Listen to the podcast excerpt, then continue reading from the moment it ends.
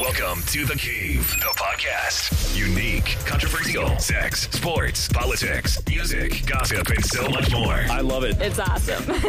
With your host, DJ JC.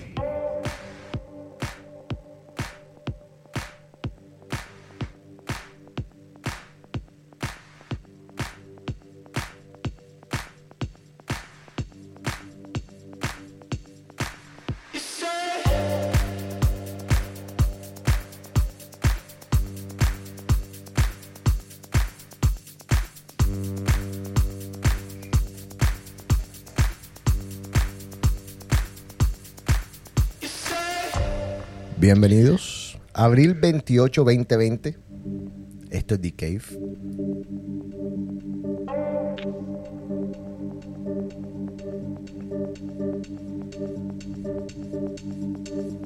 You gon' wait until way past midnight just to catch me up when I come home.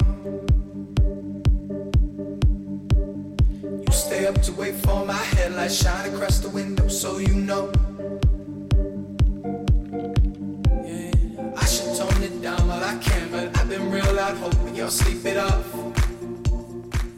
¿Cómo está, señor Osvaldo Velasco, ya en, en tierra norteamericana?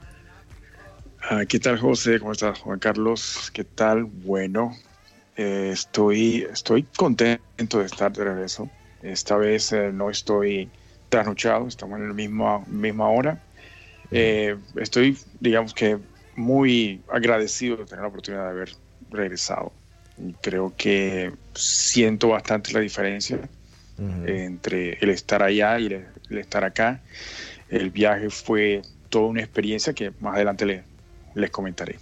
Sí, y el señor Botía que viene jodiendo por semanas diciendo que tú te despiertas simplemente porque yo te obligo a que hagas el programa, entonces ya se puede callar la boca porque ahora estamos en ¿Quién, el quién- mismo quién- horario. quién- quién- quién es Botilla? ¿Quién es Botilla?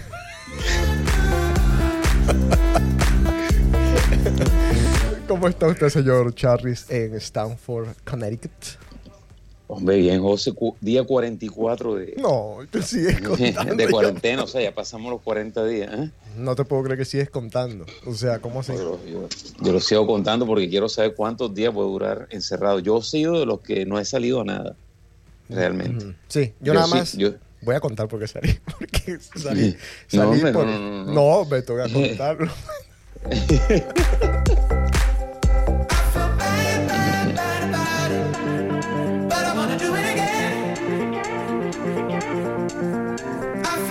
Le conté a mi mamá, me dice, lo primero que me dice, las mamás son tesas, para bien y para mal. Me dice, eres un puerco.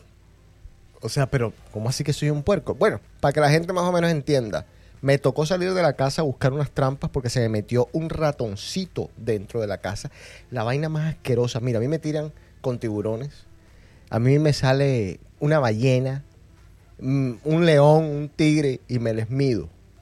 Pero una cucaracha o un ratoncito y me vuelvo una nena.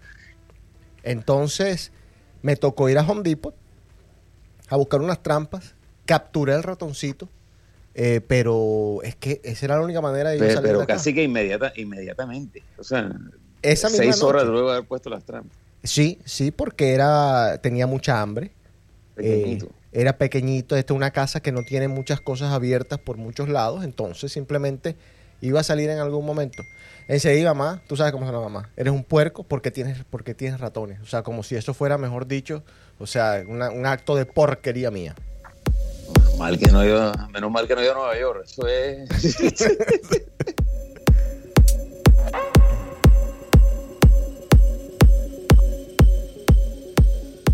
Bueno, Osvaldo, vamos a comenzar contigo. Antes de. tengo Les tengo un programa hoy musical. Yo sé que a ustedes les gustan los programas musicales. Bueno, antes, espérate. Vamos a hacer una pausa. Quiero agradecerle a toda la promoción del Liceo Cervantes del 91. Porque el apoyo que ustedes le están dando a este programa es excepcional. Yo estoy haciendo este programa desde 1998. Y nunca se me ocurrió promocionarla dentro de la promoción. Eh, no sé, pensé que de pronto no les iba a interesar, pero obviamente con esta pandemia ha cambiado todo. Ha cambiado la manera de entretenernos, ha cambiado todo, absolutamente todo, como consumimos entretenimiento. Y The Cave se ha vuelto C parte de, de muchos de ustedes y les agradezco infinitamente. Vamos a intentar hacer este programa después de esta pandemia y vamos a intentar entretenerlos más y seguir dándoles, ofreciéndoles lo, pues, lo mejor que podamos. Así que de verdad, un abrazo a todos. Yo sé que Pocho es uno de nuestros más grandes fans, así que un abrazo. Vamos a invitar al programa al señor Alex Dubis y vamos a invitar a Pachito en programas futuros, así que estén pendientes porque van a estar acá.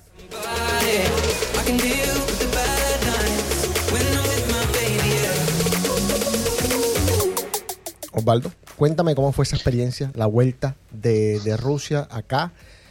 No me dejes detalle porque necesito saber qué está haciendo Estados Unidos en referente a esto de los inmigrantes y la inmigración y todas estas cuestiones. A ver, ¿Puedo, puedo empezar con, puedo empezar con una pregunta. dime. ¿En qué momento tomaste la decisión de, de regresarte y por qué?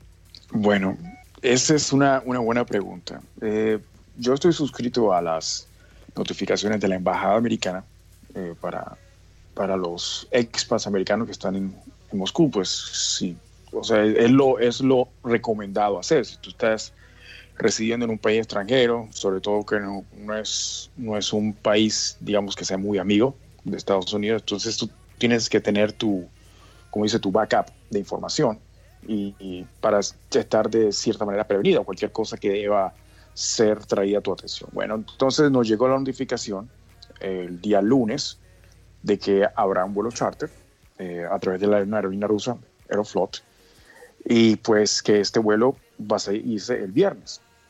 Entonces, en ese momento, pues tocó pues, empezar a considerar si, si es recomendado tomar este vuelo o no. Para ser, para ser honesto, creo que la decisión fue más emocional que, que racional. ¿Por qué?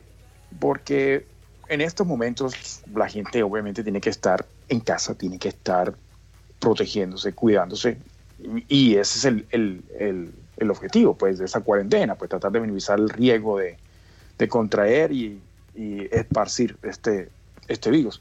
Pero estar encerrado en un apartamento allá, sabiendo que tienes una casa en Florida que está vacía, donde puedes estar haciendo exactamente lo mismo, Con piscina. con piscina, que puedes tener tu espacio, que puedes hacer asado, que puedes, no, no tienes restricciones de pisar la calle como allá. Pues entonces eso obviamente influye en la decisión. Ahora, el martes, al día siguiente, cuando, cuando ya pues es- teníamos, estábamos todavía pensando en la decisión, al día siguiente, miércoles, desapareció el vuelo del, del website.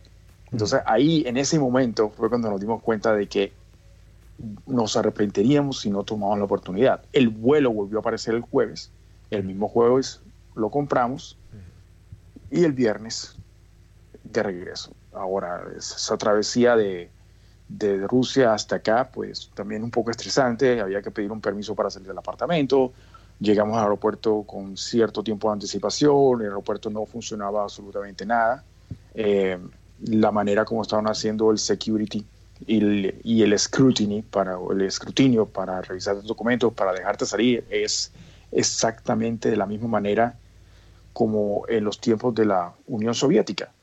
Eh, para mí, yo que soy que, presentado el pasaporte americano, me, me demoraron como unos 5 o 10 minutos sin hacerme una sola pregunta, simplemente chequeando en el sistema, chequeando mi pasaporte, mirando qué partes he estado y hasta que me dejaron salir. Para los ciudadanos rusos que tienen doble ciudadanía o tienen residencia en otros lugares, el escrutinio es aún mayor. Entonces ese proceso de, de salir fue mucho más eh, estresante de lo normal. Ya cuando estábamos en la parte del, del gate para salir, la silla del gate, estaba, la- esa área estaba cerrada.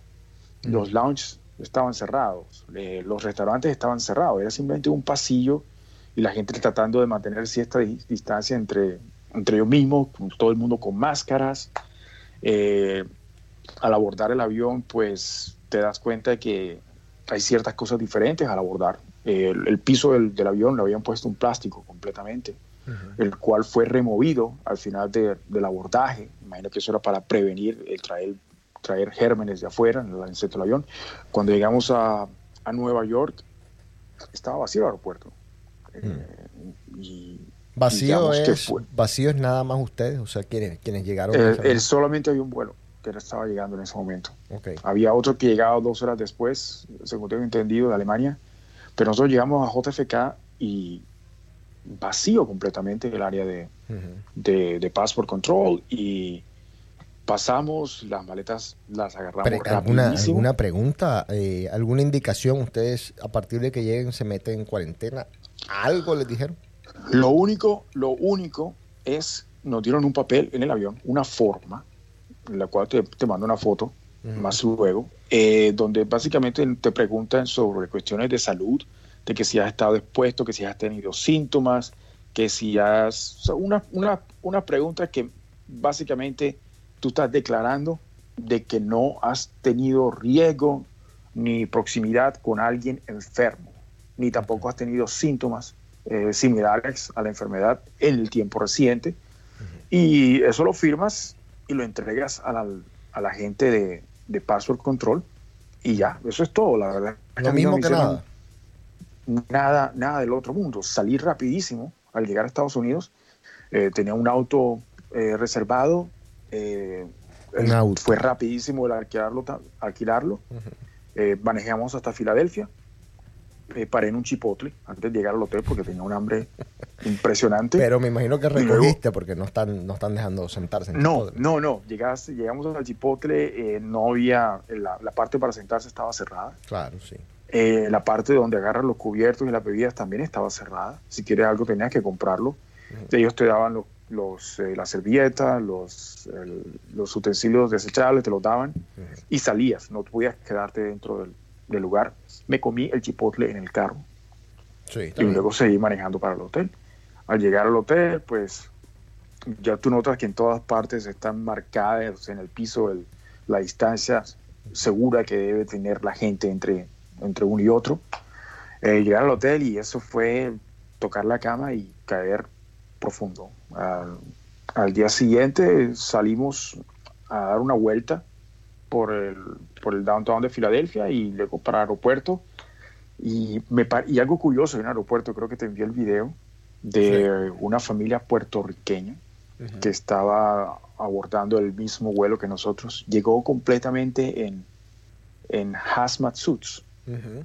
Sí. El, al- y impresionante, o sea, eso fue, a mí lo que me, me impresionó, bueno, sí, mucha gente tiene las máscaras, pero, pero para mí el shock fue ver la manera como es diferente aquí en Estados Unidos eh, con la pandemia. En, en Rusia yo no puedo ver nada porque yo no salía. Claro. Yo solamente no salía, o sea, que no tengo idea de cómo es. Veía carros en la calle, pero gente de un piso 32 no alcanzo a ver. No Ac- nada. aclaremos que, que tampoco es en todos lados. Hay gente que tampoco, que está igual que en, que en otros países, que no le, no le da mucha bola a lo que está pasando.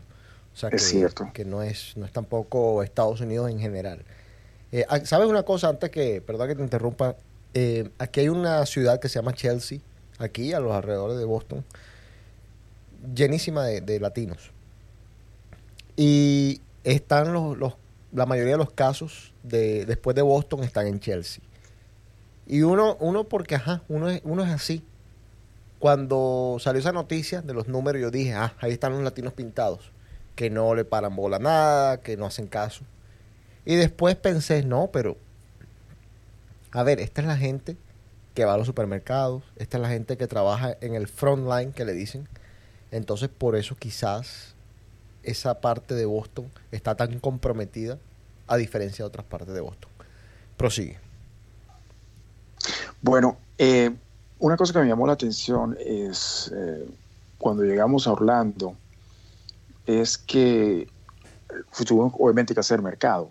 La manera como está todo organizado, hay un protocolo en, en lugar para, para tratar de controlar la situación, la manera como controlar el ingreso de la gente a, la tienda, la demarcación en el piso de la distancia que hay que tomar, la- el procedimiento de hacer checkout en- al momento de finalizar tus compras es diferente.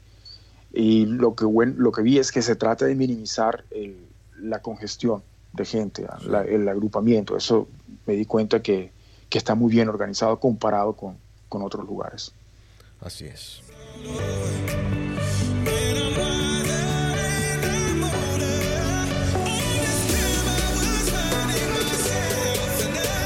Y ese vuelo de, de, Filadelfia, me dijiste, a Orlando fue igual, o sea, habían medidas o, no muchas. El aeropuerto estaba completamente vacío.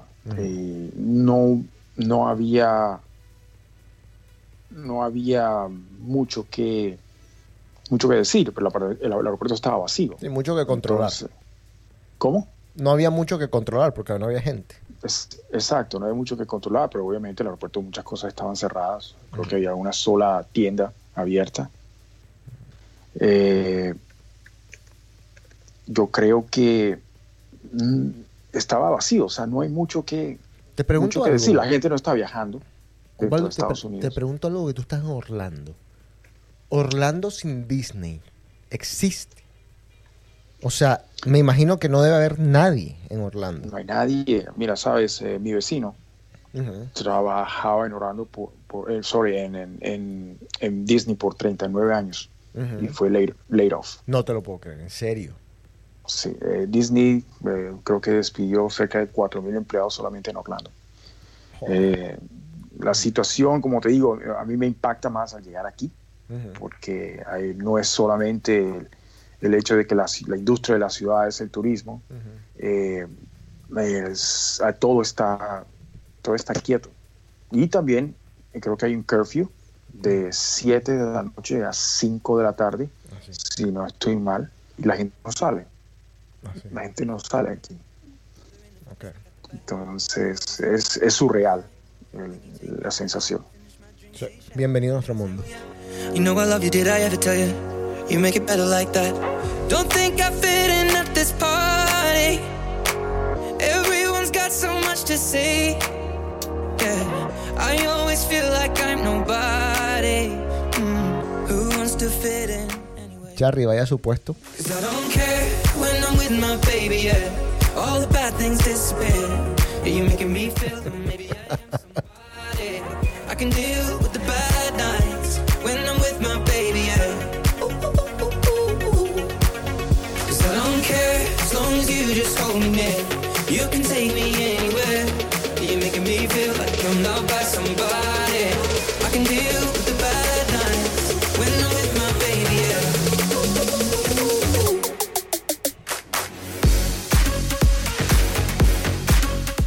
Bueno, les tengo un juego para hoy, un juego musical. Yo sé que les encanta este tipo de programas, los programas musicales. ¿Por qué estás en calzoncillo? Yo no tenía que ver el calzoncillo. ¿Qué? ¿No? Esto se llama boxer, papá. Pero es lo mismo con calzoncillo. O calzoncillo, esa palabra ya no existe, bien. Claro que- don't care. We at a party we don't wanna be at. Trying to talk, but we can't hear ourselves. ¿Tú sabes qué palabra no existe? Pantaloncillo. Que es corronchísima. Pero calzoncillo No, todavía no, sí. no, no sé cuál de las dos es peor. Es que no sé, Pantaloncillo no, no. es la peor de todas las palabras. I- Interior, o sea, o. Pero interior. No sé. Everyone's got so much to say. Oh yeah, yeah. When we said, Yo les voy a contar algo que de pronto ustedes no saben, porque yo esas cosas ahora es que me voy acordando.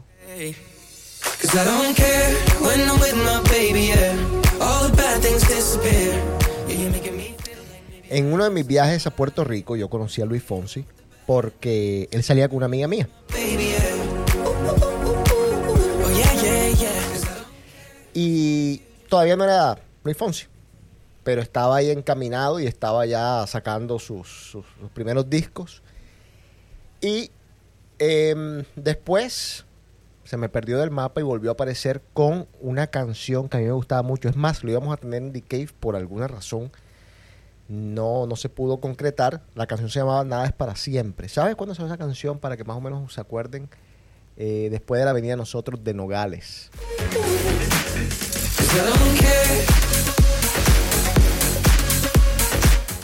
Y de pronto desapareció, volvió a aparecer más o menos por allá como en el 2008 con una canción que les voy a poner.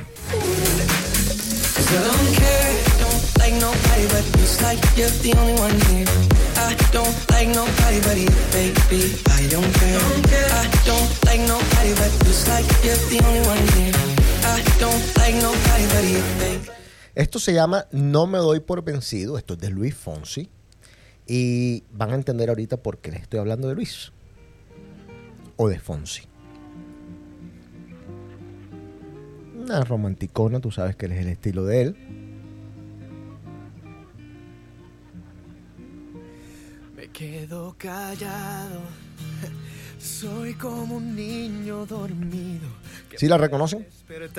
Con. No. Cuando menos te lo esperas. Bueno, pero Luis Hombre, Fonsi. claro que sí, claro que sí. sí. Pasa es que Claro, Osvaldo, claro, claro. vivía en, en una roca. y te miro y te lo digo a los gritos y te ríes y me tomas por un loco atrevido pues no sabes cuánto tiempo en mis sueños has vivido ni sospechas cuánto Pero ¿por qué les estoy hablando de Fonsi? Porque Fonsi es uno de los pocos artistas latinos, en, el ámbito latino, que de pronto desapareció por completo, reapareció con un hit que lo transformó, lo revivió, lo volvió a meter en los billboards. Y de eso se trata el juego de hoy. Vamos a hablar de artistas que desaparecieron y de pronto a los años aparecieron con un super hit, un mega hit, que no necesariamente tuvo que haber sido primero en el Billboard, pero lo suficientemente conocido. Ahora, la pregunta que les hago, ¿cuál fue ese hit que volvió a revivir a Fonsi? Sí. A ver, ¿cuál es? Despacito. Ay, papi. El, el- el- el man estaba muerto, Pero una cosa terrible. Aquí Y para está remate, eh, odiado porque había dejado la gordita, que ahora presenta ahí en Telemundo, que tenía cáncer y bueno, gracias a Dios salió adelante. El man, el man le cuidó toda la enfermedad y dijo, bueno, ya, muchas gracias, hasta luego. Y el man lo han criticado. Hasta el sol de hoy. Y es más, la canción que dijiste del 2005, Adamari López. Adamari López, era para, para ella. Nada es para siempre amor esa. Nada Pues, es para eh, siempre, amor. Pensaba que se iba a morir. Oye, Con todo canción, respeto. canción propicia para este momento que estamos viviendo. Nada es para Sí, siempre. Exacto, espectacular. Claro, ya después el man, sí, eh, bueno, ya se terminó la cosa, la vaina se, o no sé, la cuidó lo suficiente y se abrió. Bueno, así, para ponerlo así en palabras así. Pero bueno, 2008 fue su último hit, No me doy por vencido. Y ese, esa fue número uno en los Billboards, en, en el Hot 100 de Billboard de la música latina. Y de pronto, de la nada, apareció con esta perlita, despacito, número uno en el 2017. conmigo despacito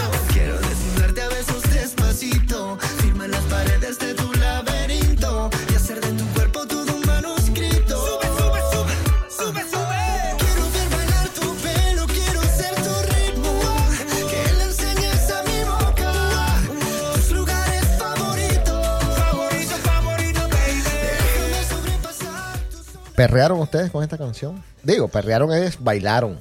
Ah, No vayan a imaginarse otra cosa, es muy reciente. El- esa canción es un fenómeno increíble, hasta en Rusia. Ah, hasta sí. en Rusia todavía que las- le- no la han dejado de poner. La No la han dejado no, de no, darle. no, esa canción ha roto todos los récords de- en YouTube, en de todo. De, de hecho, la canción no era para Daddy Yankee, era para Nicky Jam. No sé si sabían. Eh, claro que sí, vi una entrevista en la que Nicky Jam contaba eso, el mismo Nicky Jam contaba eso. Fíjate que en esta tarea, el único que encontré fue Luis Fonsi, pero voy a hacer la tarea bien para una segunda parte, porque vamos a hablar hasta los New Kids on the Block en esa segunda parte, pero tú acabas de decir un nombre que de pronto califica acá, Daddy Yankee, que desaparece, cinco años después vuelve y aparece, etcétera, etcétera. un rompecabezas, pero para montarlo aquí tengo la pieza. Oye, Despacito, quiero respirar tu cuello despacito. En 1977, Meatloaf es un grupito como de rock. Saca esta canción que se llama Paradise by the Dashboard.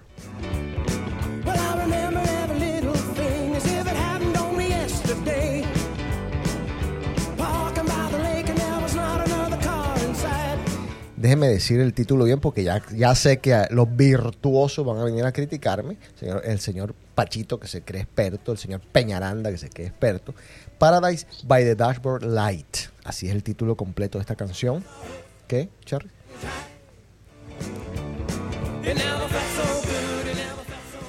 Pero la pregunta para ustedes es, ¿cuál fue la canción de Meatloaf que después los revivió? A ver si se acuerdan.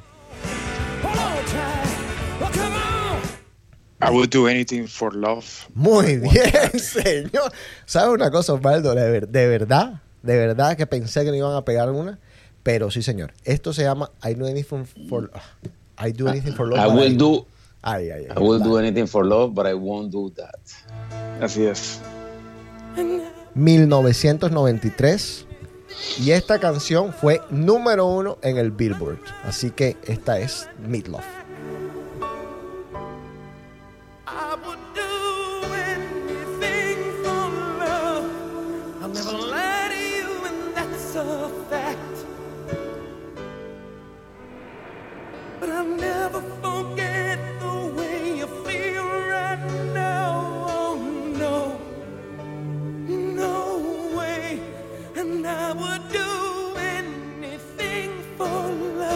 Qué tema, ¿eh? ¿Qué no harían ustedes por amor? A ver. Yo el culito no lo doy por amor. Se lo advierto. porque-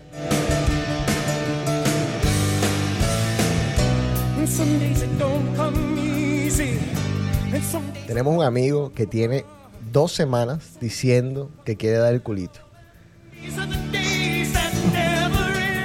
De la promoción de nosotros. Así que ya saben, me imagino saben quién es. Les mandamos un beso a ese señor que quiere aparecer en DK, pero sabemos que va a ser un problema cuando aparezca.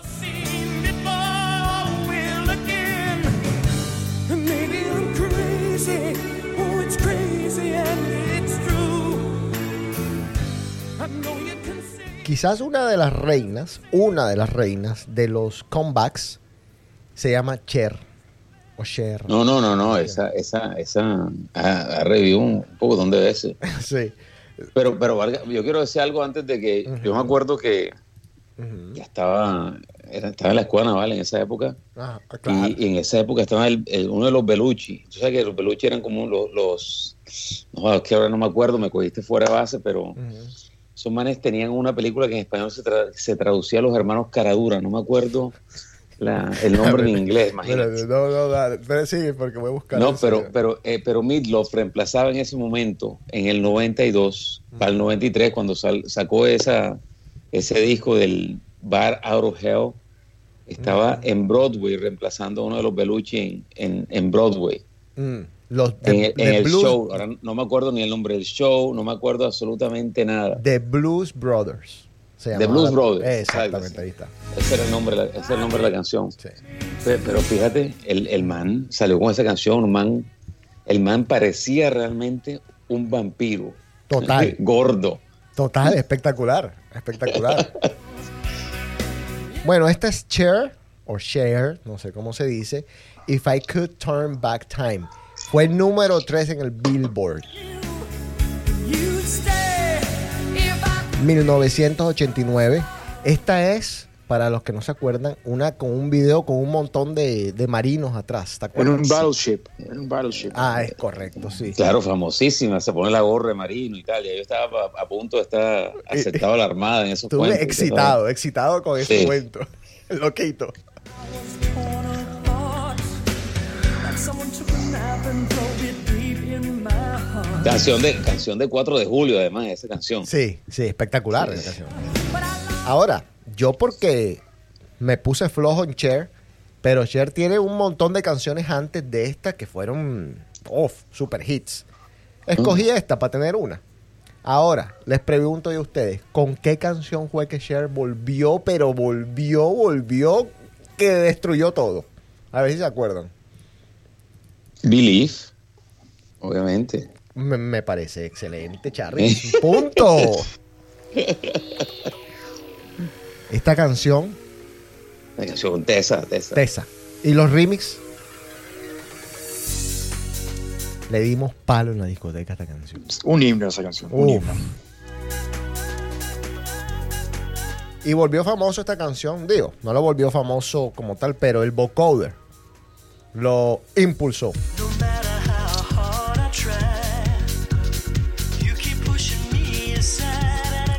Toda la canción es con vocoder. Toda la canción, no se confundan. No, no, claro, que que ella todo era- ella es la experta en cirugía, en arreglo. Mejor dicho, ella es la Amparo Grisales de Estados Unidos. En un, en un artículo, no, pero ya acabemos el programa y cerremos esto. hay una, una cosa curiosa. Eh, estoy viendo aquí una, en una, una nota en una página diciendo que en el año 1996, eh, New York Times le puso el rótulo a Cher de Queen of the Comeback. Ah, ahí está, ahí está. Queen of the Comeback. Es cierto. Sin embargo, sin embargo, en el artículo, eh, eh, a ella, ella no le gustó mucho la manera como ella le, le- le estaban dando este, este, este tipo de denominación, ya que, ya que, por ejemplo, decían que, por ejemplo, en uno, en uno de, de las Que la, vir- virginidad nunca le volvió. Ya, este tipo. A ver, no, sí, termina Osvaldo ahí, ya, por favor. Decía que si el mundo fuese destruido por un, un holocausto nuclear, Opa. solamente sobrevivirían las cucarachas y Cher. Lo cual a ella le pareció algo rudo. Como Amparo que este tipo lo Oye, esta definición espero que no se la venga a robar el señor Sablé o estos señores que escriben después y, se ganan la plata haciendo artículos de, de ideas de ustedes. Así que esperemos que esto copyright suyo, señor.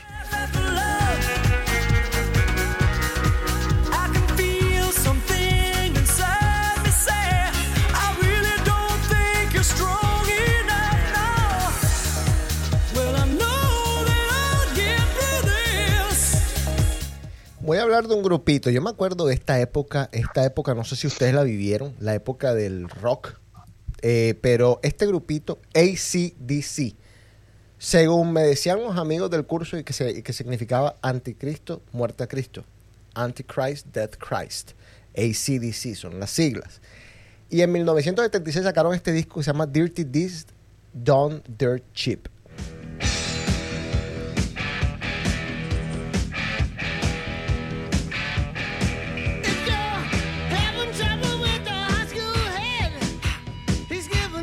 En 1981 y en 1990 tuvieron dos comebacks, o sea, uno en el 81 y uno en el 90. Esto es una de, de esas peleas que se forman en el internet que alguien dice, no, ellos volvieron en el 81 con esto en grande y otros dicen, no, ellos volvieron, volvieron fue en el 90 con esto. Ustedes de ACDC, no sé si saben algo, ¿conocen alguna de estas dos canciones que voy a poner ahorita? ¿No tienen idea? Los ayudo. En 1981 volvieron con esta perla que se llama Back in Black.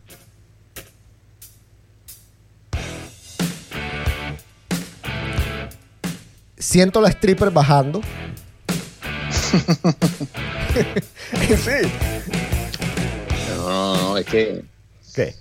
yo digo, poner, bueno, habla de, de, de heavy metal y hard rock y tú sabes, es que hay gente, hay tanta gente que escucha esto que sabe Claro. y que vivía, o sea, que me, me da miedo hablar. No, pero hay que, hay que arriesgarse porque teníamos unos expertos en serio. O sea, había unos expertos en el curso en serio de heavy metal. No, no, yo, con yo- yo todo. me acuerdo, yo me acuerdo que había un concurso en el recreo, ahí en la tienda de Tarcisio, entre, no, joder, era un culo de combo, o sea, Peñaranda, eh, Capar-. Caparroso. Capa- Capa- Ca- Caparroso, este, Carlos Guillermo- Gallón. Carlos Carlos Gallón, Gallón. Guillo Weber, o sea, a ver quién sabía más de heavy metal, o sea, Vamos a pasar un programa sin mencionar a Guillo Weber, por favor. no, no se puede, no se puede. Oye, Guillo Weber cobraba para participar en el programa y él se, eh, y él se creía William Minasco, o sea, él era el, el- el que transmitía, todo el mundo viendo, tiraban la bolsa de arena llena de, de chitos para que se dispersara la gente, la gente seguía ahí, pero era... Iván Jubi, ¿no? ¿qué será la vida de Iván Jubi? Oye, eso es como decir, Está en República Dominicana, sí sé que está bien, que le ha ido bien. Eso es como hablar del vaquero en cuero ese en Nueva York. Sí, sí, sí. Sí, sí. O sea, tú te imaginas un recreo en el Cervantes. Sí. Iván Jubi es el mismo, el vaquero ese ya eh, en cuero en Nueva York ahí tocando.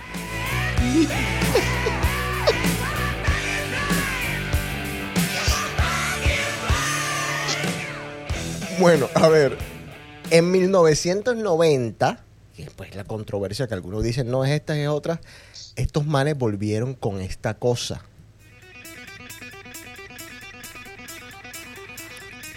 Thunderstruck.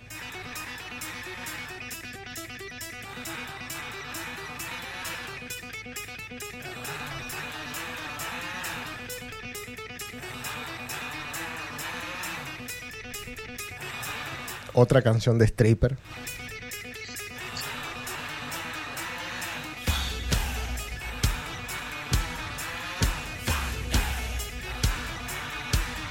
Todo lo que tenga movimiento de golpe chacarero es canción de stripper. Te lo tengo ahí de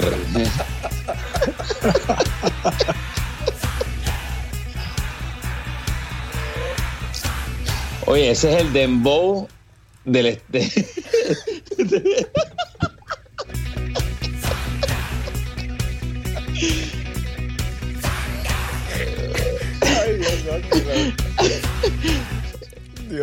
Bueno, a ver. Bueno, esto que vamos ahora a tocar, o esta señorita que vamos a tocar ahora, quizás es más fácil para ustedes. Un mega éxito con una canción que se llama The Locomotion Kylie Minogue.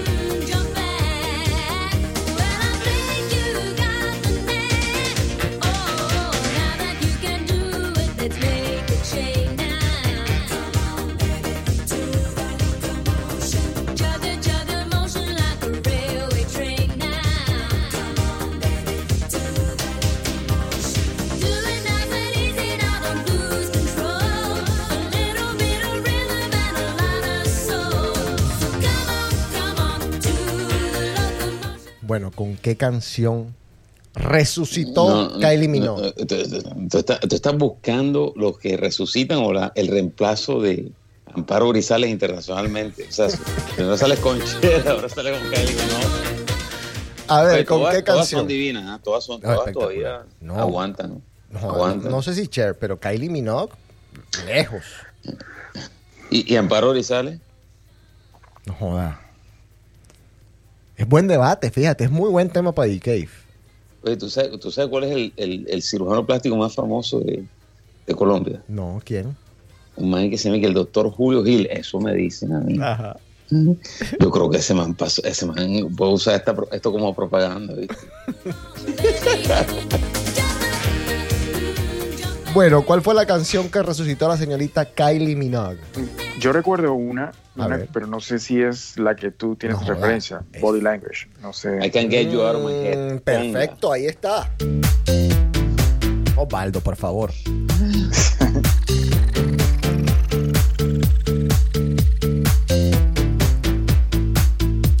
De Locomotion. oye, José, no habías dicho que estabas preparando esta vaina. Valga la aclaración para decir que todo está preparado. No, no, no, en lo absoluto, hablamos. sí, aclaro, no les dije nada a estos muchachos, vine, pum, pam, les dije, vamos a hacer un jueguito, así que más o menos estén pendientes.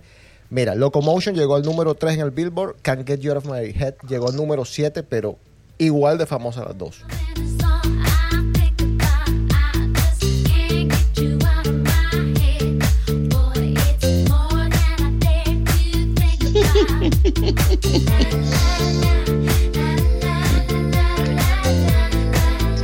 También le dimos full palo a esa canción. Cabe la, parece. cabe la pena mencionar que Kylie Minogue eh, tuvo un receso en su carrera debido a, a battle with cancer.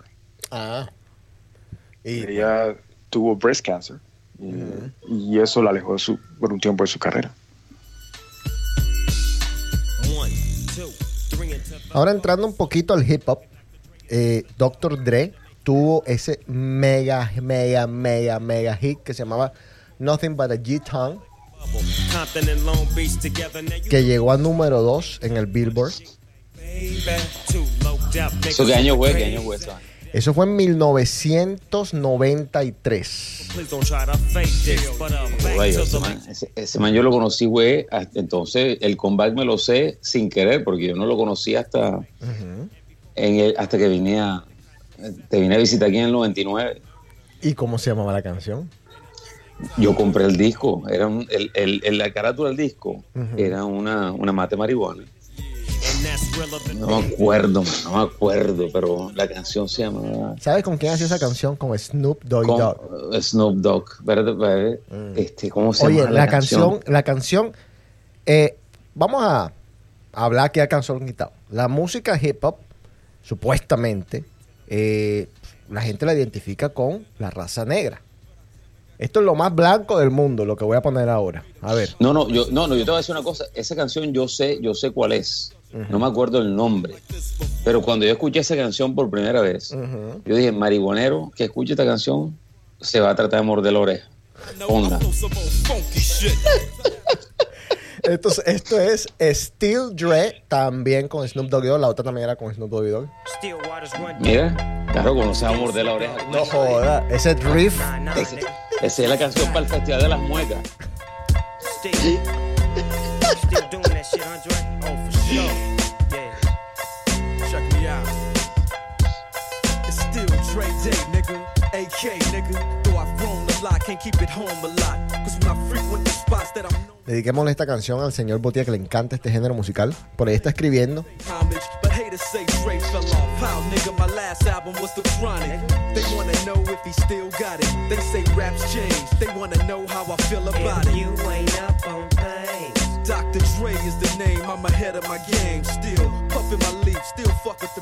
Snoop Doggy Dogg tiene que estar en más o menos unas 100 canciones. A ver. O sea, ¿tú, tú has visto al chule comiendo choriperro del flaco en, en- a principios de los 2000? Tengo miedo. Ese es, el ese, ese es el Festival de las Muecas, pero sin el perro.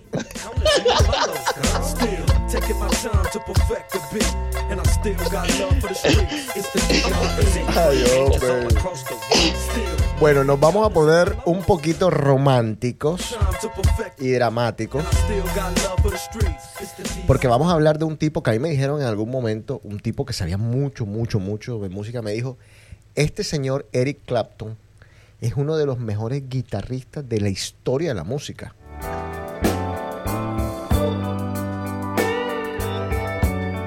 En 1978 tenía este super hit, Wonderful Tonight.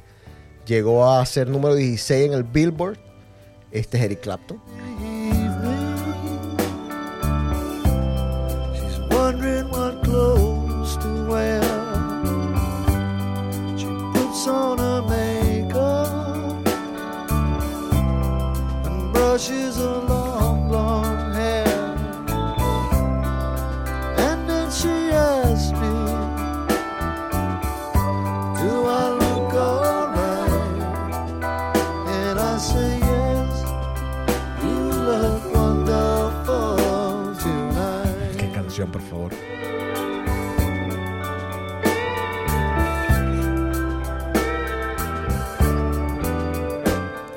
Osvaldo, ¿alguna idea de cuál fue la canción que lo revivió al señor Clapton? Yo creo que él tenía una que se Tears in Heaven, Sí, algo señor.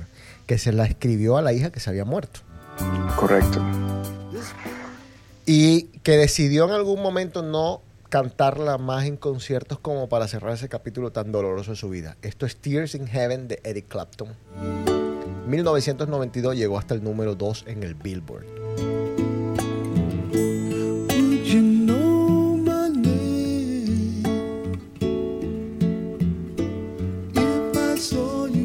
Quiero aclarar que esta idea la hizo Watch Mojo y yo la expandí un poco para agregar ciertos condimentos. Estos manes de Watch Mojo se los, se los recomiendo porque siempre sacan top 10, top 5 de, de muchos temas que son bastante interesantes.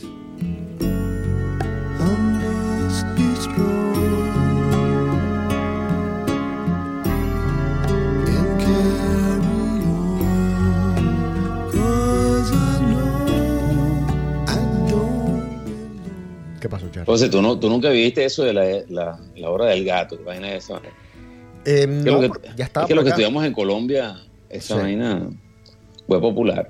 Pero la escuchaba mucho en vacaciones, Se ponía uno a estudiar ahí con esa vaina y tal. con esta música. si, y si- y si- y si uno, y si uno tiene una peladita que gustaba, llamaba por teléfono, los teléfonos vicarios, eso que De tono que tenía que esperar sí, todavía había que marcar y toda la vaina.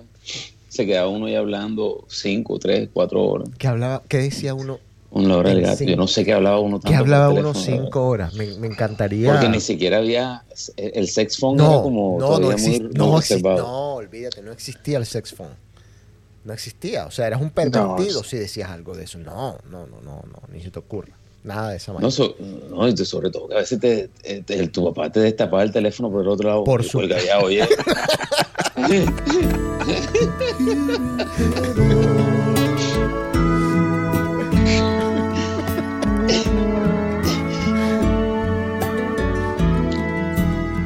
Llegó la época del internet y descolgaban el otro lado y te, te quitaban la conexión. ¿Se acuerdan de esa vaina? Dial up. Sí, dial-up. Bueno, y vamos a hablar de otro guitarrista, se llama Santana, y esta canción que fue en 1971, yo no había nacido, llegó al número 4 en el Billboard Black Magic Woman.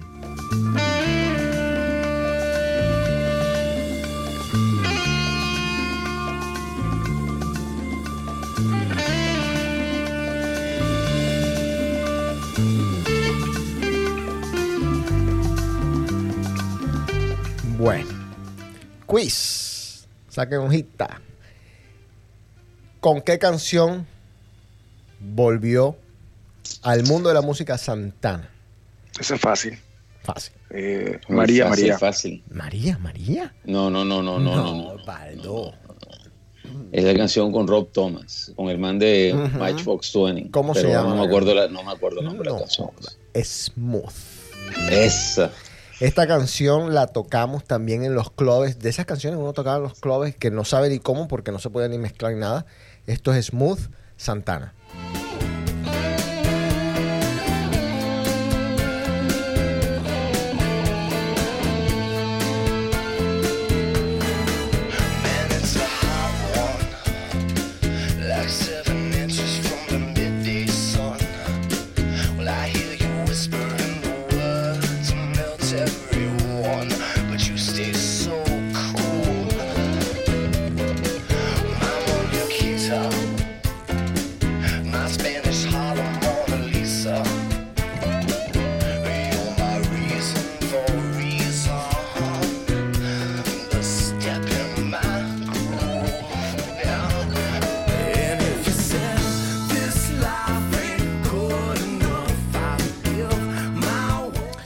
Acuerdan de un grupo que se llamaba Durán Durán?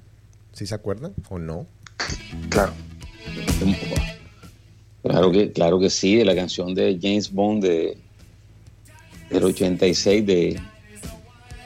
no, ahora no me acuerdo el nombre. O sea, es que vienes con vainas si uno Ah, preparadas aquí. Pero para ir, los quizzes qué? Los quizzes qué? En, en la mira del asesino, porque uno, yo, yo me acuerdo cuando uno pasaba por el cinerama y veía esta película, vamos el viernes, vamos para esa. O sea, no, era- no, no había nada más espectacular que un viernes en la tarde sin clase, porque siempre uno iba para así, Para el Cinderama 84. el cinerama 84. Porque no nos daba para ir al Capri, porque quedaba muy lejos, ¿no?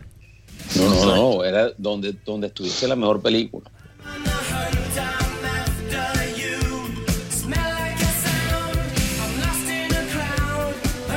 ¿Cuáles eran los cines de la época? El Capri, el Cinderama 84, el Metro 1, Metro 2, ABC 1, ABC 2. ¿Se me queda alguno? El Rex, que era donde tú siempre esperabas metido. Yo, pas- yo pasaba por ahí, que era distinto, pero no, no, no. Yo, yo nunca me vi una película porno realmente Yo, en- en un teatro. yo quiero hacer una pregunta. Y, no joda, ya que Bueno, tenemos... una- ves una película porno un teatro debe ser bien, huepu- o sea, me imagino- no, no, yo no me puedo imaginar ese escenario. Vamos- pero vamos, vamos a jugar un poquito con la imaginación. Con la imaginación, no quiero. En ese tipo, no, no, no, no, no. Primero que todo, ahí se inventó el social distance. O sea, Charlie. No pero hay que tener como cinco, eran cinco sillas, no era una. Eh, vamos podía salir pringado de ahí. Oye, en esa época tú pensabas que el SIDA se te pegaba con un estornudo. O sea, no, no, no, no puede ser. Oye, Juan Carlos. ¿Qué pasó? Espérate, espérate. Eh, Juan Carlos. Ey, loco, vamos al cine, vamos al, al Rex. Están pasando David Dos Dallas. O sea, ¿qué hacemos? No, no, no, no.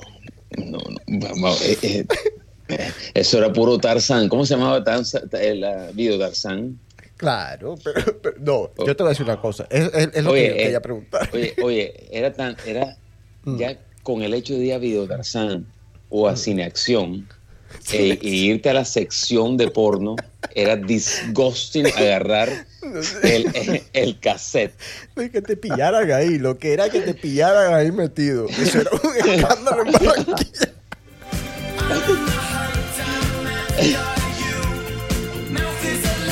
Dios santo, algún día tenemos que hablar de esto, de la gente que iba al, al Rex. O sea, debe ser un tema completo, de, de un programa completo. O sea, ¿cómo se les ocurrió? Bueno, a ver. Bueno, Durán Durán, ¿con qué canción volvieron al estrellato? ¿Se acuerdan? ¿Saben? ¿Nada? ¿Nada? Or- Ordinary World. Muy en, bien. en 1992. Ordinary World. A ver. a volvió radioactiva inclusive en esa época. Así Entró es. radioactiva. No había emisora de... 1992. Muy bien, Charlie. Estoy impresionado. Ordinary World. Al- a- número Alberto. Marchena lo sacaron del programita ese que tenía en una autónoma y que Melomanía o Metalmanía y lo pusieron de director de Radioactiva Barranquilla. Hoy es director de Sony, Mu- de- o, ya no sé si ya es es director de Sony Music en Colombia, porque veas tú cómo es la vaina. No. Ex Cervantino. Ahí está. Durán Durán.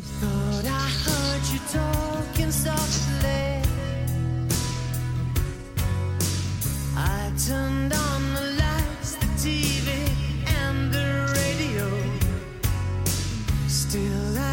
Espectacular esta canción, por cierto. Oye, Alberto Marchena, de hecho era médico, ¿ah? ni siquiera era, no tenía Yo- nada que ver con la, No, con la música. No, estaba muy, muy enterado de su Él era amigo tuyo, él era amigo tuyo, amigo de nosotros. De hecho, nos apoyó mucho cuando estábamos en la promoción del Cervantes.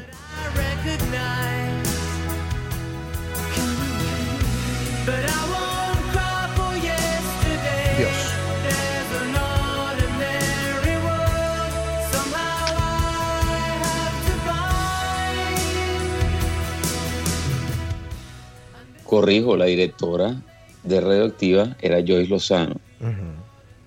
Él, él, era, él tenía un programa en Radioactiva y de ahí lo mandaron a Cartagena a ser director de Radioactiva Cartagena. Me estoy acordando ahora de la vaina. Ah.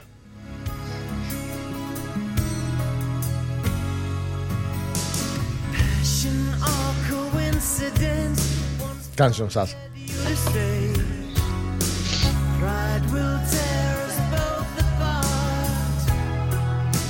Hablando de strippers, ahora vamos a entrar aquí con un señor, grupo, como usted quiera llamarlo, porque siempre ha habido ese, ese señor, es un hombre, es un grupo, ¿qué es lo que es? Bon Jovi.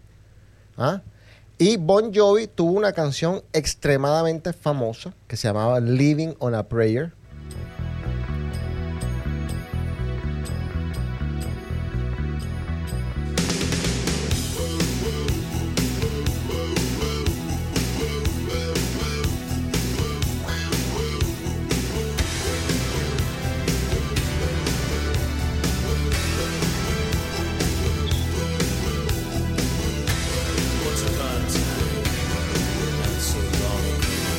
De las canciones favoritas del señor Andrés Estrada.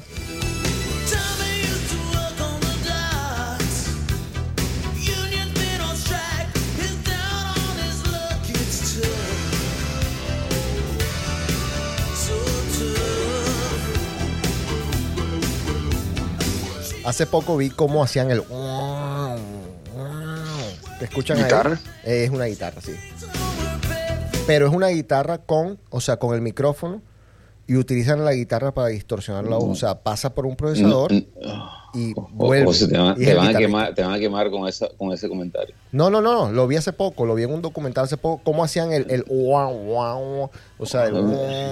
Te voy, a- te voy a decir cuál es la realidad de esa vaina. Esa Ah. vaina la aprendí en, en la escuela esa de, de, de Parson. o sea, de Parson. Esa, me- e- esa historia la eché la vez pasada, creo. No la voy a repetir. Yo quiero que eche que- la historia de que tú fuiste modelo de Abercrombie. y, No, que te, y que te no, tocaba no, quitarte la camisa en el... ¿Ese algún día No, no, no, espera un momentico. sí. Primero, Ajá. primero vamos a hablar de lo que estamos hablando, que era el wow, wow. Esa vaina se llamaba una vaina que se llama el wow, wow pedal, que era un pedal Es correcto. que se adicionaba a la guitarra para hacer un wow, wow, y se llamaba wow, wow pedal. Pero le metía voz. O sea, no, el- claro, el- eso, esos sí. hacían de cuanta Claro, cosa, el pero- guitarrista de- hacía el wow y, y a él producía esa vaina.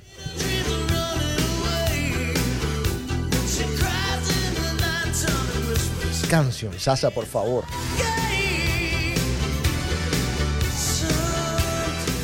¿Con qué canción volvió Bon Jovi, señor Osvaldo? Que lo veo ahí callado. Pero ese man cuando se fue, oye, si ese Se man fue. era... No, se fue, se fue, se fue.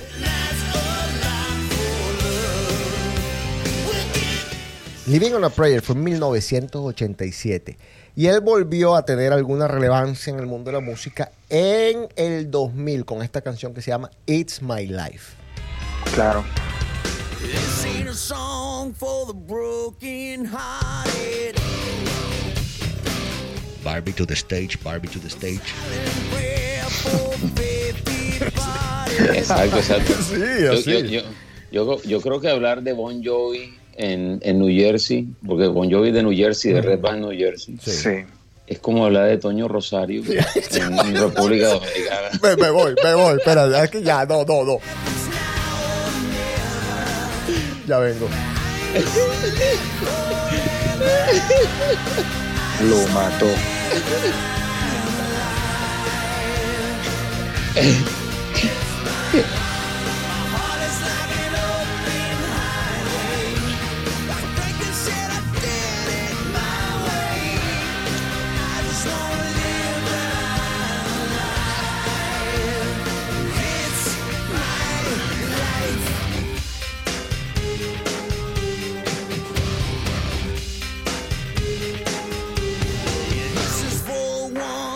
stood their ground. Tommy and Gina look back A ver. down. ¿No está Osvaldo? O- Osvaldo se cayó, creo que creo que se quedó sin batería, creo. Pero, pero no, José, o- Toño Rosario, o sea, si vamos a hablar de comeback, No, Toño sí, Rosario, Con- todo el mundo lo ha creído muerto, lo ha creído acribillado, lo ha creído se murió. Ese man desde Compréndeme, del disco ese fuera de, Me fuera de serie, disco, sí, ajá. con, los, con los hermanos Rosario, hasta el Curiquitaca. Entonces, o sea, podemos ir de Compréndeme al Curiquitaca. Perfecto, es que es justamente a eso me refería yo con la segunda parte. Tenemos que hacer cosas así porque, como te digo yo, la tarea para la música latina es muy difícil porque no, no estamos documentando este tipo de eventos, ¿sí me entiendes? Pero, pero tienes toda la razón, toda la razón. Señor Osvaldo, me, me, dejó callado el señor Charris, me dijo por qué hizo la comparación y tiene toda razón. Después escucharás el programa.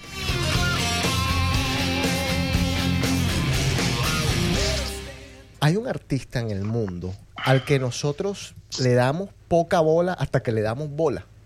El señor Elton John. Elton John tiene haciendo música, pero uf, años y años y años y años antes de Amparo Grisal. Esto, 1976, llegó a ser número uno en el Billboard Don't Go Breaking My Heart. Ha aparecido en 500 películas.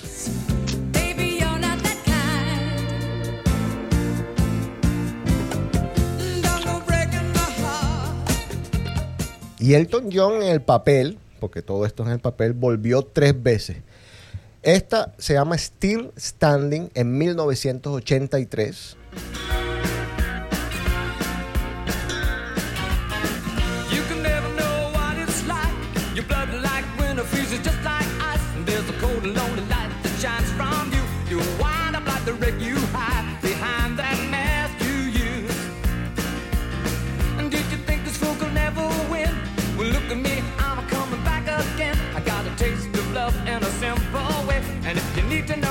Yo voy a decir algo que creo, no estoy seguro. Que él tuvo después un hit que fue impulsado por la muerte de Diana. Eh, la canción la había escrito en el, a ver, no- 1988, pero, y corríjame si no, eh, Prince eh, Diana se murió en el 97 y sacaron esta canción. Candle in the Wind. Corríjanme si no es así. No, es correcto, es correcto. Todo eso que está diciendo es correcto. Elton John ha escrito tantas canciones que no hay, no hay un récord, o sea, no, no, no se puede. O sea, esa canción que, que dijiste fue después de su rehabilitación, cuando ya, de- digamos que se volvió sobrio. Eso está en la película. ¿Qué no sé si película? te la has visto, la película es excelente. ¿Qué película? Rocketman. Ah, sí. Bueno, tengo que Esa es la esa- con esa película cierran, con esa canción cierran la película. Ok. Y es como su regreso después de rehabilitación. Y podríamos decir que si Cher es de, de Combat Queen, Elton John por ahí puede ser de Combat King. No, no, es que Elton John tiene tanta música que, que- que es impresionante. Uno, uno, uno oye canciones y dice, ah, esa es de Elton John. No sabía. Así es.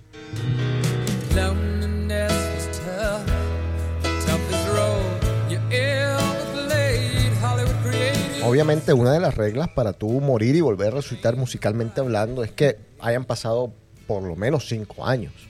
O sea, en esto se basa esto. No es que hay- no es que, que al año, no, que hayan pasado cinco años, diez años, algo así significativo. had to say was that Marilyn was found in the news. And it seems to me you lived your life like a candle in the wind. Si ustedes me adivinan esto que les voy a preguntar ahora, son unos, unos cracks. The Beach Boys. Esta canción es Surfing USA. Una canción Across the USA, que pegó bien, durísimo en el amiga. 63. like California, Número 3.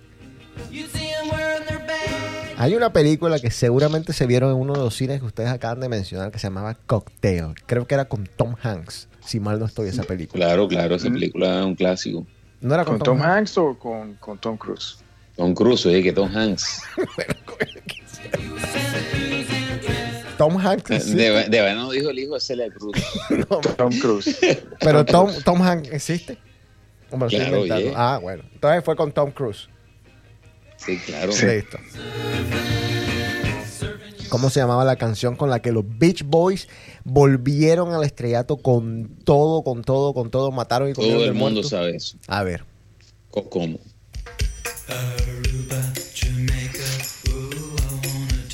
Ay, cómo bailamos, eh.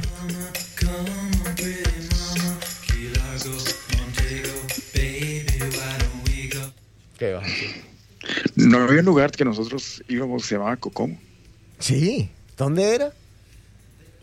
Ese era el de, ese era el del hijo de Comezaña, eh, con creo que era Fernando Barbo. No, no, eh, no me acuerdo quién eran los, los- los dueños de esa vaina. ¿Pero dónde era quedaba? Donde, donde después construyeron Baja. Ah, sí. Sí, claro, eso era, un, un- un- eso era una, una caseta ahí. Y, y, y Molly te atendía.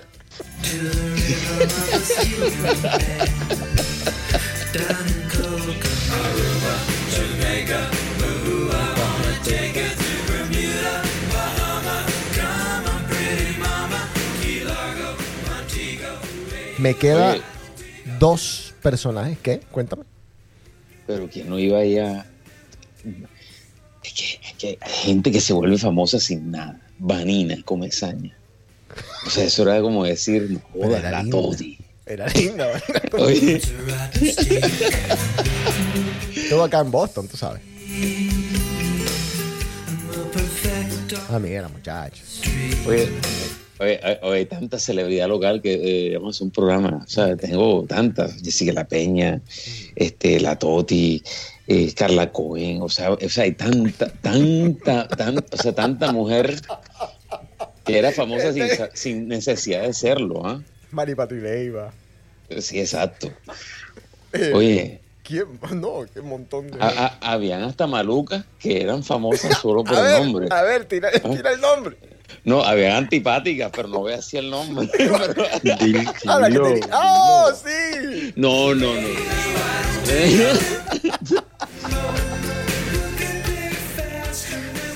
Ay, Dios. No, y había gente que se reconocía por el carro que tenían, ¿te acuerdas? La- la- No. oye, la- mira la que tiene el Miata. ¿Te acuerdas cuando llegaron los Miatas? No, no, no, no, ey, no, no, vamos a hablar de nombres, por favor, hombre.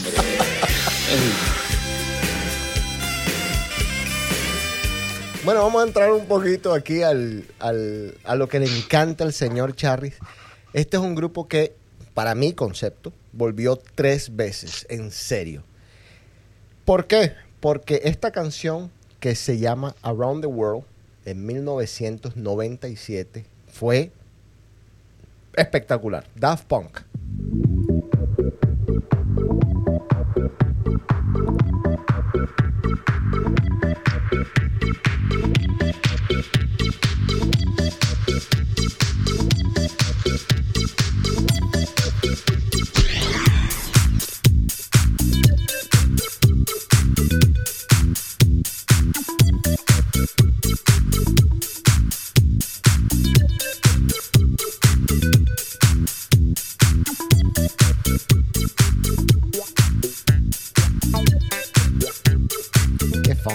Qué funky esto.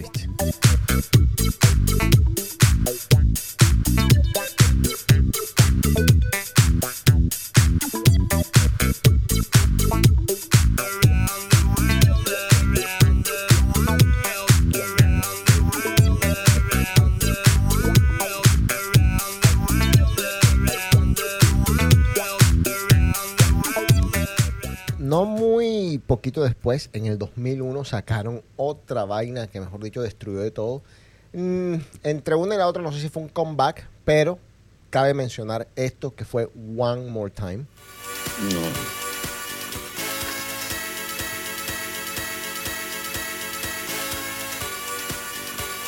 ¿La bailaste, Charlie? Esa- no, esa canción no va a morir nunca. ¿Quién no rumbió esa canción? Dios santo. No, no, no muerto, no muerto todavía. Supera lo que, a, a lo que han hecho mejor hoy en día, que, que también es un espectáculo.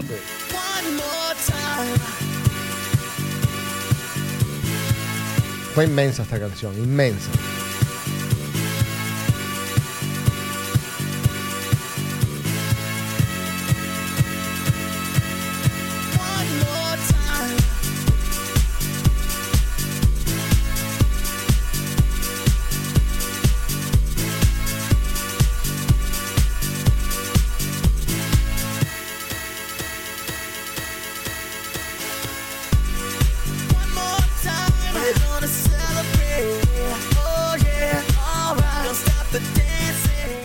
Fácil, me imagino que es fácil para ustedes. ¿Cuál fue la canción que después los volvió a subir al estrellato?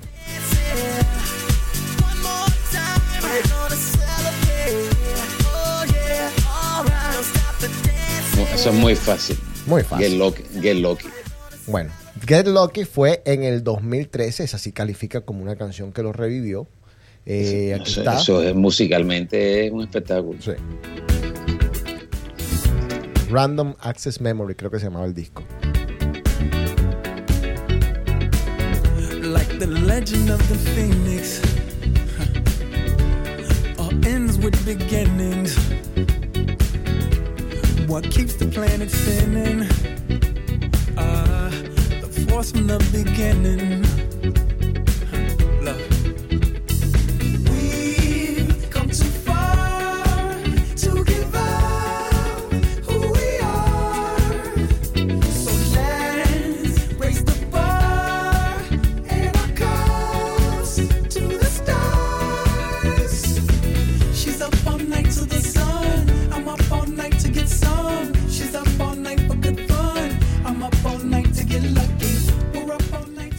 Bueno. Y por último, tenemos a una persona que yo considero. A ver, quiero. Porque yo sé que, que es de los amores de Charlie. Y quiero hablar de ella con todo el respeto que se merece. Pero decir algo que a mí me parece. Esta es mi opinión personal. A ver, Madonna. Sabemos que es una genio musical. Pero también Madonna tiene algo. Madonna sacaba varios discos, tiene muchos discos Madonna. Más discos de los que cualquier otra estrella de su calibre tendría. Más discos que Michael Jackson, más discos que Prince, más discos que todos esos grandes. Pero Madonna tenía algo que a mí me llamaba mucho la atención, siempre me llamó mucho la atención. Que ella, por ejemplo, un disco de 12 canciones, que en ese momento salían los discos de 12 canciones, por ahí ella tenía una sola que era buena. Y punto. Y así lanzaban el disco, con una sola buena canción. Habían discos después que tenían 12 canciones y las 12 eran tremendos hits, todos número uno. Y de pronto volvía en dos años a tener otro disco con solo una sola canción que valía la pena. Entonces Madonna siempre estuvo como que en ese nivel. No, sí, sí puede ser. ¿De acuerdo? De acuerdo. Bueno, esto es Like a Virgin del 84. You're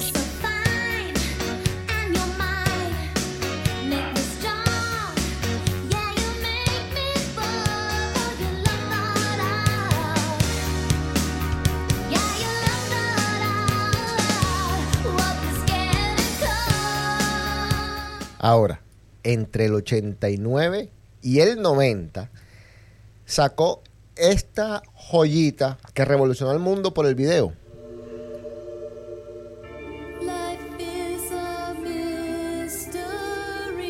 Like a Prayer, 89. Stand alone. I hear you. Ustedes pueden creer que nosotros nos- no nos hemos graduado todavía y esta canción ya había salido.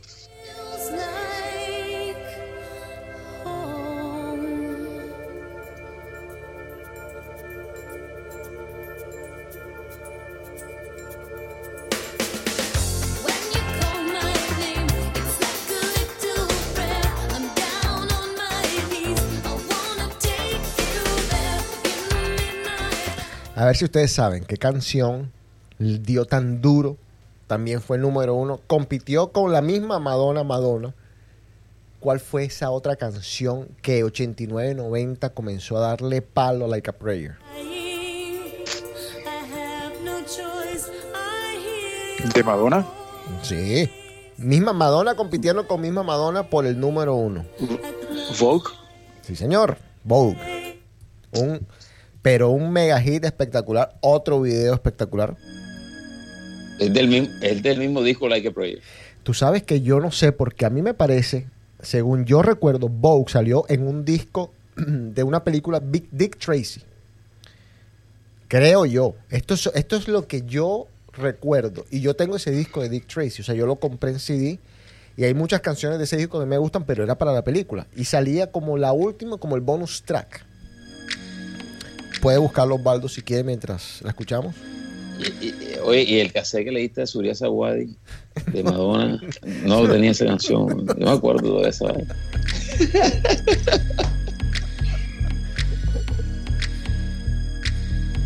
¿Te acuerdas todo el mundo queriendo bailar así? No, yo nada yo nada me acuerdo de Enrico. Sí. Era, era como una, un ambidiestro, para no decir otra palabra.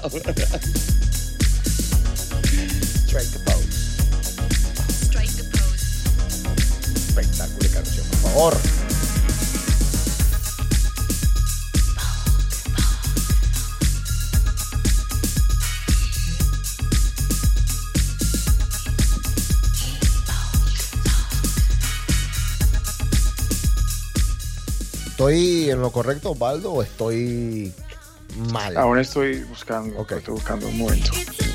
Sí, la pregunta es, ¿en qué disco salió Vogue y en qué disco salió Like a Prayer originalmente? Porque después hicieron re-releases, re-releases, re-releases, re-releases, y etcétera, etcétera.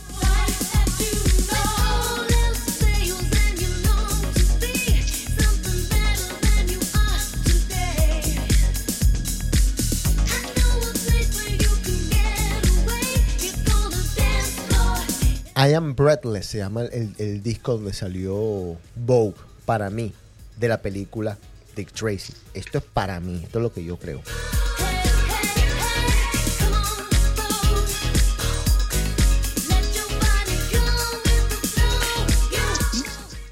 Ok, eh, Vogue es, fue de un disco de un álbum de 1990 que se llamaba I'm Breathless.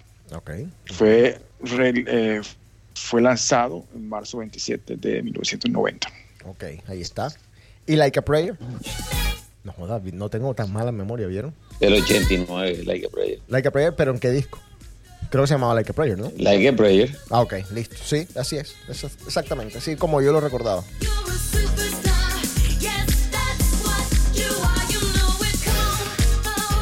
¿Y cuántas No, veces no, hemos dicho Madonna, listo? Madonna, Madonna tiene cosas raras porque en el 91 Ujú. lanzaron Holiday de un disco del 87. Exactamente, sí. Por eso te digo, siempre fue, yo, para mí, de las personas que inventó el single. Digo, para mí. Para ti, para ti ¿quién es el Madonna de Barranquilla? Ñe.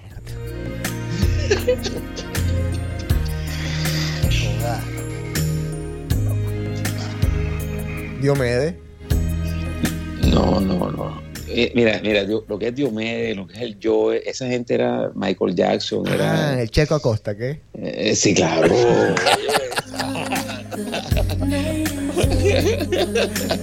Oye, el, el- oye, el checo empezó tirándote y que, y que, y que la cucaracha, Espectacular la cucaracha.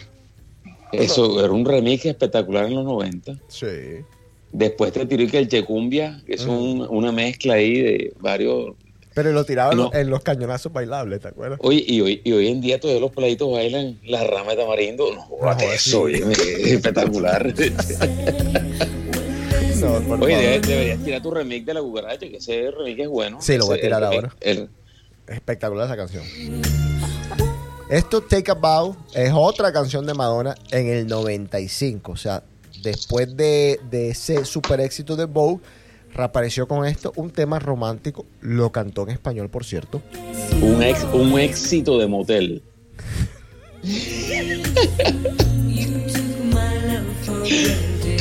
Hay una, hay una canción que era un hit de- del álbum Like a Prayer que se llamaba Express Yourself. Claro. que- No, ese álbum tiene muchos, muchos hits. Yo cogí una ahí por, ajá, pero sí. Oye, oye, era tan buena esa canción que la ponían en Radio Tiempo. ¿Cuál? Express Yourself. Sí, claro. No o sea, ese, ese, ese disco, o sea. El disco, no, no, no, no, estoy hablando de todo el Take About, ese, ese disco que era. Sí. No más. Pero, vamos a, espérate, vamos a ver, a ver una cosa. Where you're breaking my heart, hide behind your smile.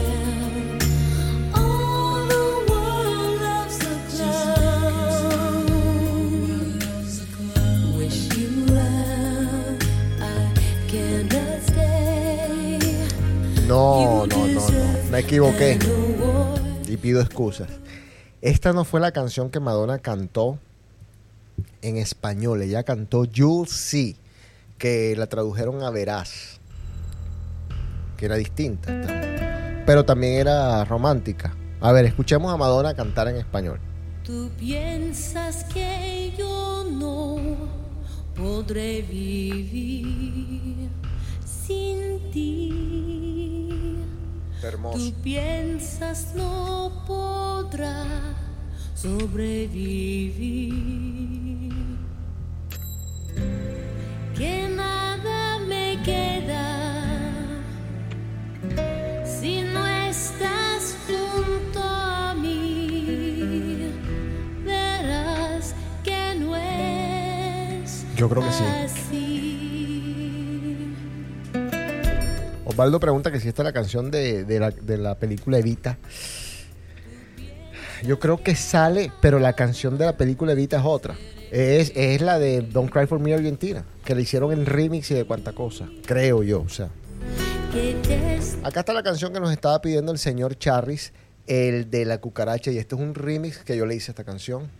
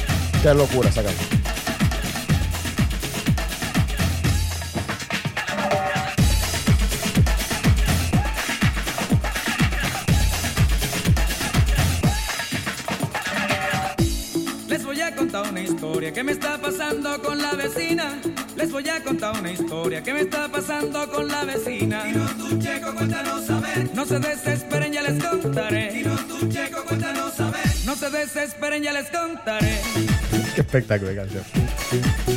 Ahora yo les pregunto en serio, en serio. A ver, y, quiero que piensen, hagan el ejercicio. Ya vamos a acabar de Ikea, ya se va a acabar el programa. Así que el último esfuerzo. Artista colombiano. Esto va a tener segunda parte.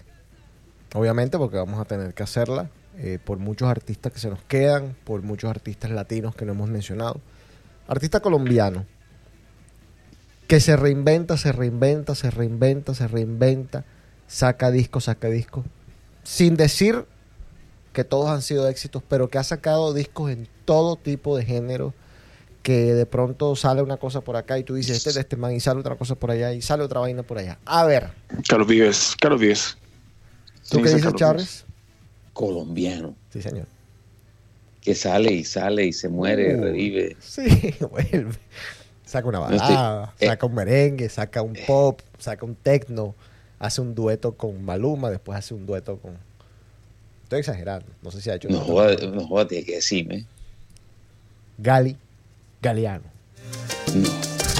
Un desconocido que te ha escrito un verso y te dibujó la luna en un trozo de Algún día va a pegar, se los digo, en serio. Bueno, señores. ¿se te atendieron? ¿Todo bien? Programa No, todo bien, todo Sí. bien. Hay gente preguntando por ahí que si hicimos el programa o no, este, que si ya está publicado, no sé si vas a editar, no sé cuánto. No, no, no voy a editar. Eh, el programa se va así como está. Vamos a mandarle aquí, eh, señor Botilla, estamos en vivo ahora mismo para el programa. Te estamos mandando un saludo, lo vas a escuchar después en el programa y lo estás escuchando ahora mismo por acá. Un abrazo, gracias por tu apoyo, por tus críticas constructivas. Yo sé que haces todo con amor. Así que nada, si quieres contesta para ponerte al aire, en dos segundos tienes que contestar porque si no cerramos el programa ya.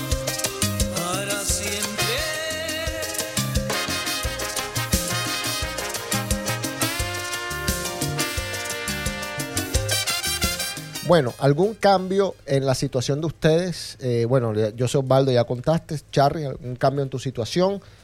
Nada, sigue todo igual. Connecticut sigue cerrado. Abrieron algunos negocios, pero No, no, no, no. Con Eric sigue cerrado. eh, eh, igual a mí me sorprende lo que dice Osvaldo, que, que está el chipotle y todo el cuento de esa vaina este, fácil de acceso. y O sea, aquí lo único que está abierto es las zonas licoreras y los supermercados. oye, gracias a Dios. Porque si no, la gente se vuelve loca ahí sí. No, la gente, la gente está mamando ron, teso, teso. Eh, la gente se está enloqueciendo en serio. Ya en mi trabajo, eh, el equipo mío de trabajo me ha tocado ya no intervenir, pero como que sentarme con un par y decirle, mira, pues tal, tal, tal, porque ya la gente está comenzando O sea- a sentir lo que es la fatiga, una fatiga emocional al respecto de, de lo que está pasando. ¿Qué me vas a decir? No, no, lo que, yo lo que digo es falta de motivación. Es que, es que tú te motivas cuando dices voy a salir a las 5 a hacer algo, ya el clima, el, el clima se está poniendo mejor, eh, sobre todo en esta zona, y te provoca salir. Así es. Y, y si no puedes salir, entonces, Sí, ¿dónde está la motivación? es correcto, Osvaldo. Bueno, yo quería mencionar que he visto ya varias notificaciones de que ciertas playas en Florida ya están empezando a reabrirse. Eh, ciertos condados, por ejemplo, Pinellas County, que queda en el área de Tampa, eh, Jacksonville, ya está abierto hace unos días, y parece que ya hay, un, ya hay varias que están anunciando que están abriendo, y entonces, Ahora te pregunto yo, ¿tú irías a la playa?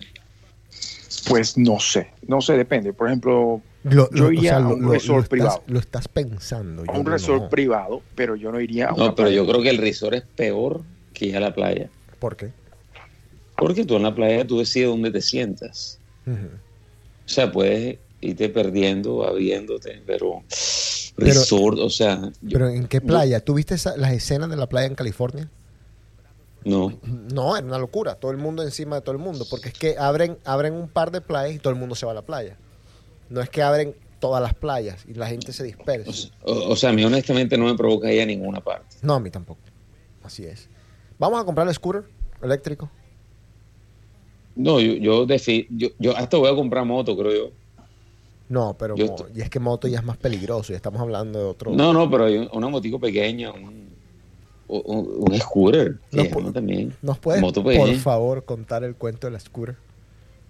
No, no, no, no, o sea, no, pero esa fue la, la, la, la eléctrica, por eso. que se le pegó ese- el acelerador y me tocó tirarme de ella. No, de hecho, mi papá de Colombia estaba acá, de vaina no lo monté a él en ella antes, pero No te dieron garantía, no te la cambiaron nada. O sea, sí. no, no, la devolví. Y como no demandé, mucho, con mucho gusto y tal, no jodes. gracias. A mí me da miedo porque la gente acá maneja como unos atarbanes. Y no solo eso, se viene el frío y después qué carajo voy a hacer yo con el frío. Pero No, bueno, yo, yo- yo sí te digo una cosa, Uber, no. no, Tren, no. no. Eh, ¿Cómo alguna llego al trabajo? Tú trabajas a cinco minutos de tu casa, yo trabajo caminando dos horas, una hora y media. sí, eso entendible, es difícil, Ay. pero Pero algo tengo que, algo tengo que imaginarme porque tú lo acabas de decir, en tren yo no vuelvo, no vuelvo más. no es como la gente hoy en Barranquilla, eso del... ¿Tú viste apiñados en el bus?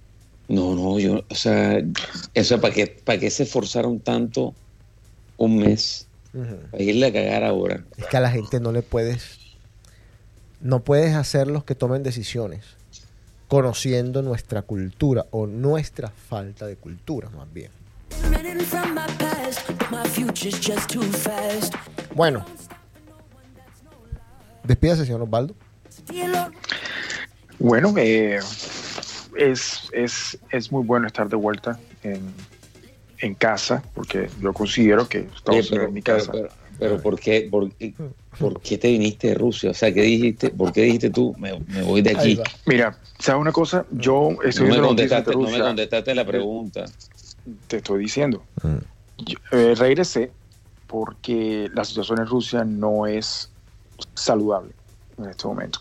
Y, y yo ahora que veo las noticias de Rusia, ¿Mentalmente o...? en ambos, en ambos. Por ejemplo, ahora mismo, O sea, hoy en día, en Rusia hoy, se- hoy en día la hablamos curva- de tres, de, tres, de tres tipos de salud. Económica, mental y física. claro, En, ¿Por cuál te viniste? mental, Mm. Ok. la mental. La- los casos en Rusia se están disparando. eh, la curva es exponencial en este momento y, y hay un total, total eh, situación de desinformación de la población y, y eso conlleva a quién sabe qué va a pasar ahora. Entonces yo pienso que salí el momento indicado. Charris, Una, una pregunta más por Baldo. Considera- considerando que Rusia es una de las capitales eh, más sexualmente amigables del mundo, Moscú. en como, sí, como Moscú. Colombia y todo ese cuento, Ajá. ¿tú crees que esta situación Mm. ha hecho bajar el líbido mundial? ¿Qué pregunta tal? No, me, me mató. Yo, Me mató. yo, yo, yo no sé cómo, cómo responderte a esa pregunta, la verdad. No, Eh, no, Charlie, la tienes yo, que mi, estar más mi caliente. opinión, mi opinión. O sea, tú te, puedes, tú te puedes decir que tú te levantas, "Uah, tengo unas ganas de hoy. Tú te levantas como, o sea, No, no, no, la verdad es que yo, fran- francamente, yo creo que, eh, por lo- te, te voy a dar mi opinión personal. Eh, este tipo de estrés afecta, afecta el, el ánimo, ¿cierto? O sea, obviamente tú tienes que o sea, buscar la manera el- ánimo de que no te afecte. el ánimo es el líbido. Pu- Puede decirse, puede decirse, pero es es estresante sobre todo cuando tú estás, eh, tienes muchas cosas que solucionar desde el punto de vista económico, desde el punto de vista de planes a futuro y cosas que te están afectando por la situación. Entonces, sí, sí, hay mucho estrés. Hay mucho No, estrés. no, yo, digo, estoy, yo estoy de acuerdo contigo porque, porque, porque Bueno, yo digo que el tú, líbido tú, mundial tú, ha, ha- tendido a la, a- a ver, a a la ver, baja. un no, poco. no, a ver, tú. ¿Tu líbido está más alto? Yo digo que, mire, el líbido ha bajado tanto que antes las que tú le dabas like en Instagram, ya, la, ya la tendencia hoy es a encuerarse, a, mo- a mostrar el medio pezón. Saquémoslo. ¿Sí me entiendes? Saquémoslo de esto. Dale, sigue, sigue. Sí. Sí, sigue, sigue, por favor. Dale. No, no, pero eh, no me hagan reír. Estoy hablando de algo serio, pero ustedes empiezan a reírse, entonces uno termina medio payaseando la cosa, pero no es payaseada, o sea, es loco. La ten- o sea, ok, ya no estoy llamando la atención como antes, ya me estoy encuerando. Oye, la que no se encueraba, Ahora. ya está, ya está asomando ahí el, el color carmelita.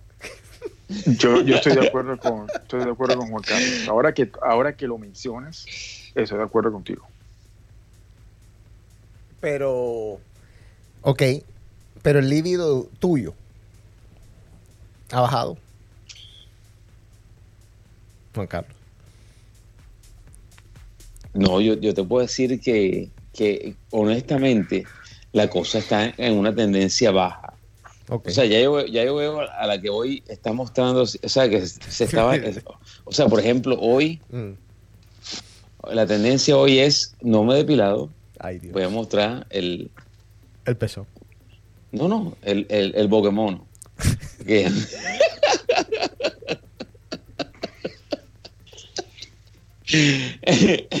Viste, que, que uno está hablando de un tema serio Pero, Y ya. pero, espera, a ver, a ver. ¿Cómo el bocamono es un tema serio? ¿Cómo bocamono es serio? o sea. Ajá. Bueno, espero que vayas a editar lo que estoy diciendo. No, no, no. Bueno, eh, a ver, un momentico. ¿Listo? ¿Se nos queda alguna idea? Bueno, ¿Alguna pregunta? No, no, no se nos queda ninguna idea, pero Dale. la realidad es, hey, dejen de estar mostrando, loco, vamos a calmarnos, Ujú.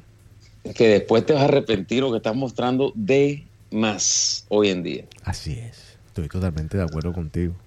Vamos a calmarnos, vamos a calmarnos. Todo, todo está, todo está bien. Mira, Osvaldo está ya que se duerme, ya Sí, y todo.